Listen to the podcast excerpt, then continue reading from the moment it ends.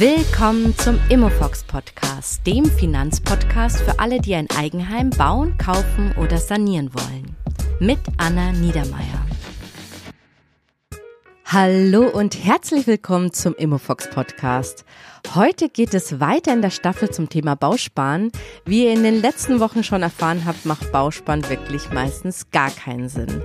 Aber manche alten Verträge sind wegen den hohen Guthabenszinsen echte Schätze, aber leider auch dadurch ein absoluter Dorn in den Augen der Bausparkassen. Und das führt leider auch zu massenhaften fadenscheinigen Kündigungen. Heute habe ich die Finanzierungsexpertin Mona zu Gast, die hier mal ein bisschen für Aufklärung sorgt. Also, let's go! Ja, heute geht es weiter mit dem Thema Bausparen. Ich dachte ja, das Thema ist in einer Folge durch und dann habe ich ein totales Minenfeld betreten, denn Bausparen ist total umstritten. Wer von euch die letzten Folgen noch nicht angehört hat, der sollte das dringend nachholen, denn die Nachteile vom Bausparen haben es echt in sich. In der letzten Folge habe ich auch eine Reportage vom SWR zitiert, die aufzeigt, wie Schwäbisch Hall ihre Kunden an der Nase rumführt und den Kunden mit den guten Verträgen heimlich kündigt. Und die Kündigung wird nicht per Brief oder per E-Mail zugestellt, sondern nur in deren eigenes Online-Postfach, so dass es eigentlich die Kunden gar nicht merken. Daneben sind auch viele Fälle beim Verbraucherschutz aufgeschlagen, dass Bausparkassen ihre versprochenen Bonuszahlungen nicht mehr auszahlen wollen. Bei einem Fall geht es hier sogar um 6000 Euro, die verweigert werden. Wer jetzt nervös wird, weil er sich denkt, oh je, meine Eltern, ich oder meine Großeltern haben da irgendeinen Vertrag rumliegen, keine Ahnung, ob der jetzt gekündigt wurde oder ob da ein Anspruch auf eine Bonuszahlung drin ist, dann spitzt heute die Ohren. Heute habe ich die Finanzierungsexpertin Mona eingeladen, die selber jahrelang in der Baufinanzierung tätig war. Wir sprechen heute über diese Kündigungen seitens der Bausparkassen, was die Hintergründe sind und wie ihr euch wehren könnt. Ich begrüße heute Mona. Hallo Mona, schön, dass du dir Zeit nimmst. Hallo Anna, sehr gerne. Mich freut dass ich wieder dabei sein darf. Äh, wir hatten ja schon mal das Vergnügen. Ja. Und ja, und heute zu unserem Lieblingsthema, glaube ich, äh, Bausparen. ja, das stimmt. Es gibt nichts komplizierteres als Bausparen. genau. Ich stelle euch jetzt kurz Mona vor. Sie arbeitet seit über zehn Jahren in verschiedenen Banken und war auch bis vor kurzem fünf Jahre im Bereich Baufinanzierungstätig. Dort hat sie super viel Erfahrung mit unterschiedlichen Kunden gemacht und kann deshalb heute mit uns wertvolle Erfahrungen teilen. Wir haben uns im Vorfeld mit einem super Artikel vom Finanztest auf diese Folge vorbereitet. Den findet ihr auch in den Show Notes, da könnt ihr alles nochmal nachlesen. Ja, Mona, lass uns starten. Seit letztem Jahr kommen ja auf viele Kunden diese Kündigungswellen von guten Bausparverträgen zu. Und das wirklich von vielen Bausparkassen. Also das ist kein Einzelfall von einer Bausparkasse. Mona, kannst du hier vielleicht ein paar Beispiele machen, wann eine Bausparkasse einen Bausparvertrag überhaupt kündigen darf? Wir sind ja alle kein Freund von Kleingedrucktem. Äh, doch beim Bausparen ist es so, man hat ja meistens einen relativ übersichtlichen Bausparantrag, den man ausfüllt, den die Bausparkasse dann annimmt. Mhm. Und dann gibt es noch einen Rattenschwanz an ABBs, also keine AGBs, sondern ABBs heißen die mhm. beim Bausparen, bedeutet allgemeine Bausparbedingungen. Die müsstet ihr bitte alle mal raussuchen und zur Hand nehmen. Kann man auch bei der, bei der Bausparkasse ähm, jeweils aktuell anfordern, wenn sie nicht online zugänglich sind. Also bei der Vorbereitung habe ich auch gemerkt, die stellen gar nicht alle Bausparkassen auf ihrer Website bereit. Ähm, Schwäbisch Hall hat es zum Beispiel ähm, abrufbar. Und in diesen ABBs sind leider ganz viele Sonderfälle genannt, mhm. die man so in seinem Bausparantrag eben leider nicht findet. Spannend. Kannst du da mal ein Beispiel machen? Ja, gerne. Also es gibt da im Wesentlichen drei große Fälle, drei Beispiele dafür. Und zwar der erste wäre, dass das angesparte Guthaben höher ist als die Bausparsumme. Und da darf die Bausparkasse dann mit einer Frist von drei Monaten kündigen. Mhm. Ja, im Endeffekt habt ihr hier leider keinen großen Handlungsspielraum mehr. Denn eigentlich ist das Kind schon in den Brunnen gefallen.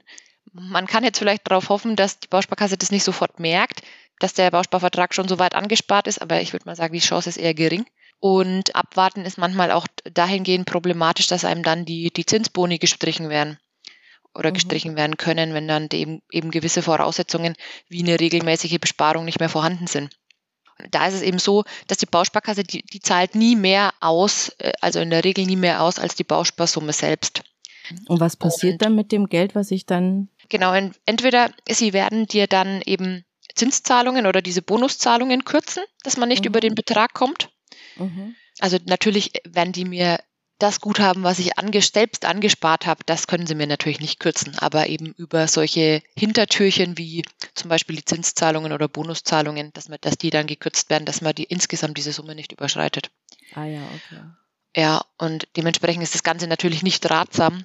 Und im Endeffekt bleibt nur noch eine Lösung übrig. Und zwar muss man da die Zuteilung des Vertrags unter Verzicht auf das Darlehen annehmen. Denn wenn er das Guthaben bereits die Bausparsumme übersteigt, dann gibt es auch keinen Darlehensanspruch mehr, mhm. weil der sich ja immer daraus berechnet, Bausparsumme abzüglich des Guthabens und da ist ja, ist ja keine mhm. Luft mehr. Ja. Und was gibt es noch für einen Fall? Es gibt dann noch die Konstellation, dass der Bausparvertrag selbst schon seit zehn Jahren zuteilungsreif ist. Dann mhm. darf die Bausparkasse wohl auch mit einer Frist von circa sechs Monaten kündigen. Da ist es auch so, lieber Hörer, prüfe da einfach mal, ob du in die Zuteilung gehen möchtest. Und wenn ja, möchtest du dann wirklich nur das Guthaben haben oder doch ein Darlehen in Anspruch nehmen? Und man muss jetzt, ja, ich will jetzt keine Lanze für die Bausparkassen brechen, aber im Endeffekt muss man auch sich anschauen, so ein Vertrag, der dürfte dann in der Regel ja so 15 bis 20 Jahre schon bestehen. Ja, weil ich muss ja erstmal diesen Vertrag eine gewisse Zeit lang haben, bis der wirklich zuteilungsreif ist. Also sagen wir mal Minimum fünf Jahre. In der Regel dürften das mehr sein. Und wenn der dann eben seit zehn Jahren schon zuteilungsreif ist, dann muss man auch sagen, ist die Bausparkasse ja da, um dieses Kollektiv an Bausparern zu verwalten. Und das funktioniert eben auch nur unter gewissen Rahmenbedingungen, weil sonst geht dieses ganze Konstrukt mit diesem Bausparkollektiv, was du ja auch in der ersten Folge zu dem Thema erklärt hast, ähm, einfach irgendwann nicht mehr auf. Ja, und hast du noch dann, ein weiteres Beispiel? Ja, mein Lieblingsthema im Bereich Bausparen ist dieser Regelsparbeitrag, wie er so schön heißt im Vertrag. Da ist es auch in den ABBs geregelt, wenn man mit sechs Regelbeiträgen im Rückstand ist und der Aufforderung der Bausparkasse nicht nachkommt, diese auszugleichen, dann darf die Bausparkasse ebenfalls kündigen. So, und aus meiner aktiven Zeit kann ich sagen, dass dieser Regelbeitrag, der wird immer ein bisschen stiefmütterlich behandelt. Also ich kenne viele Kollegen von den Bausparkassen, die dann immer gesagt haben, na ja, das ist nur eine Richtgröße, der ist, das ist so wie die, die Richtgeschwindigkeit auf der Autobahn, ja. Es ist eine Empfehlung aber mhm. es ist mhm. eigentlich kein Muss. Und man ist total flexibel, was den Bausparvertrag angeht, weil es ist eigentlich eher wie so ein Bausparkonto zu sehen und man kann das ja führen, wie man möchte, also einzahlen, wie man mhm. möchte. Ist aber in den ABBs eben anders geregelt. Mhm. Und davon, von diesem Kündigungsrecht wurde wohl in, in den letzten Jahren, also auch zu meiner hauptsächlich aktiven Zeit, hm, kein richtiger Gebrauch gemacht, aber eben durch diese lang anhaltende Niedrigzinsphase haben die Bausparkassen halt dann diese, ja, diese Notlösung gezogen, ähm, um eben diese Verträge loszuwerden. Ich weiß auch, dass in dieser Studie vom Finanztest, wo sie diese 120 Beratungsgespräche getestet haben, dass das so die größte Falschberatung war, in dem diese ja. Regelbeiträge eben nicht richtig beraten wurden. Und das ist ja eigentlich fies, wenn ich dann das als Kündigungsgrund hernehme. Ja, total. Ich weiß auch nicht, inwieweit man da den Beratern dann immer den Vorwurf machen kann. Natürlich haben sie es anders beraten, als es eben in diesen ABBs geregelt ist. Aber es wurde wirklich die Jahre lang in der Praxis anders gelebt. Mhm. Also da hat keine Bausparkasse von diesem Kündigungsrecht Gebrauch gemacht. Das lag dann echt an dieser, an dieser langanhaltenden Niedrigzinsphase, dass sie dann so. das Register gezogen haben. Und ja, es ist natürlich super, super ärgerlich und eigentlich nicht zu entschuldigen. Aber viele Berater haben das eben jahrelang vorher auch nicht erlebt in ihrer, in ihrer Zeit, ne? Hm, ja, aus Kundensicht kann man natürlich das jetzt nicht verstehen. Ja, natürlich nicht. Genau. Also ähm, da sehe ich ja die Bausparkasse als eins, äh, Berater und Bausparkasse als Institution. Ich trenne das ja nicht. Und wenn mir dann der Mitarbeiter von der gleichen Firma eine andere Summe nennt und die Zentrale kündigt mir dann, dann ist das aus Kundensicht eine totale Verarschung, meines Erachtens. Ja, das sind halt so die Dinge, wo man, wo der Berater vielleicht auch gedacht hat, die werden niemals eintreffen, weil es ist jetzt eben jahrelang nicht so gelaufen. Und es ist so, ja, so ein Fall, wo man sich einfach das letzte Hintertürchen als Bausparkasse offen gelassen hat, was natürlich, also geht nicht, ja, brauchen wir nicht drüber diskutieren, aber ja. es ist eben jahrelang in der Praxis anders gelebt worden. Und das mhm. ist, ähm, ist einfach die Schwierigkeit an dieser, an dieser Konstellation, diesem Regelsparbeitrag. Wir haben ihn als Richtgeschwindigkeit erklärt in mhm. den Gesprächen, in denen ich dabei war. Spannend, okay. Also das mit diesen Regelsparbeiträgen ist ja wirklich in dem letzten Jahr sehr, sehr vielen Kunden passiert, dass aufgrund dessen die Bausparträge gekündigt wurden. Und in dieser Reportage vom SWR war es eben dann auch so, dass diese Kündigungen nicht mal per Post oder per E-Mail zugestellt wurden, sondern nur in dieses digitale Online-Postfach der Bausparkasse und die Kunden haben ihre Kündigungen gar nicht entdeckt. Also das fand ich schon natürlich auch super fies, weil warum machen die das? Wahrscheinlich damit man irgendwelche Fristen verpasst, um zu widersprechen, oder? Ja, also ich, da fehlt mir jetzt der, der detaillierte juristische Background, aber kann ich mir nur so vorstellen, dass man darauf hofft, dass sich dann einfach keiner meldet oder gewisse Zeit lang das einfach erstmal unentdeckt bleibt und man ja, damit den Zeit, dem Zeitfaktor spielt. Was kann man jetzt tun, wenn einer unserer Hörer so eine Kündigung vorliegen hat? Ja, ich sag mal so, Verbraucherschutz ist immer ein Thema. Ich muss aber mhm. gestehen, dass ich das selbst noch nie war. Mhm. Also ich kann. ah, das ist ja wunderbar. Dann kannst du da vielleicht mehr Einblick geben, Anna. Ähm, ich, wie gesagt, kann da zu deren Kompetenz oder Hilfsbereitschaft äh, leider wenig sagen. Und ich kann auch nicht einschätzen, wie viele Bausparer das so tun oder die da wirklich hingehen. Ja. also zum Thema Bausparen weiß ich es natürlich jetzt auch nicht konkret, aber ich ähm, war sowohl in München wie in Nürnberg bei der Verbraucherzentrale zu unterschiedlichsten Themen und das ist relativ unkompliziert. Man macht sich da einen Online-Termin aus, geht dann da mit seinen Verträgen hin und bekommt eine total gute Beratung. Also ich fand das immer richtig professionell und die nehmen sich Zeit. Man hat halt das Gefühl, sie beraten einen in deinem Interesse. Und es ist nicht so verkäuferisch. Es werden nicht so Sachen so äh, angepriesen, wo man dann immer nicht weiß, also immer so da sitzt und sich denkt, ja, keine Ahnung, ich kann es ja jetzt nicht hinterfragen. Und man hat halt meistens in meinen Gesprächen war es auch so, ich hatte immer mehrere Unterlagen dabei, die sie dann geprüft haben und haben mir dann eben gesagt, ob dieser oder jener Vertrag Vor- oder Nachteile hat. Das heißt aber, du wählst wirklich im Vorhinein oder im Voraus bei der Terminvereinbarung schon, um welches Thema es ungefähr geht, weil die werden ja. ja, für jedes Thema. Genau, die haben für jedes Experten Thema einen eigenen Ansprechpartner und ich habe zum Beispiel alte Verträge prüfen lassen. Das war so ein alter Riester-Vertrag, glaube ich. Ich glaube sogar ein alter Bausparvertrag mal vor Jahren. Und dann bin ich aber auch mal hingegangen und habe mir, hatte drei Angebote zu einem Thema. Das war eher ein Versicherungsthema und habe mir die drei Versicherungs Verträge anschauen lassen und mit denen abgewägt, welcher dieser drei Versicherungsverträge besser zu mir passt. Und das ist auch komplett kostenfrei. Das weiß ich jetzt nicht mehr. Okay.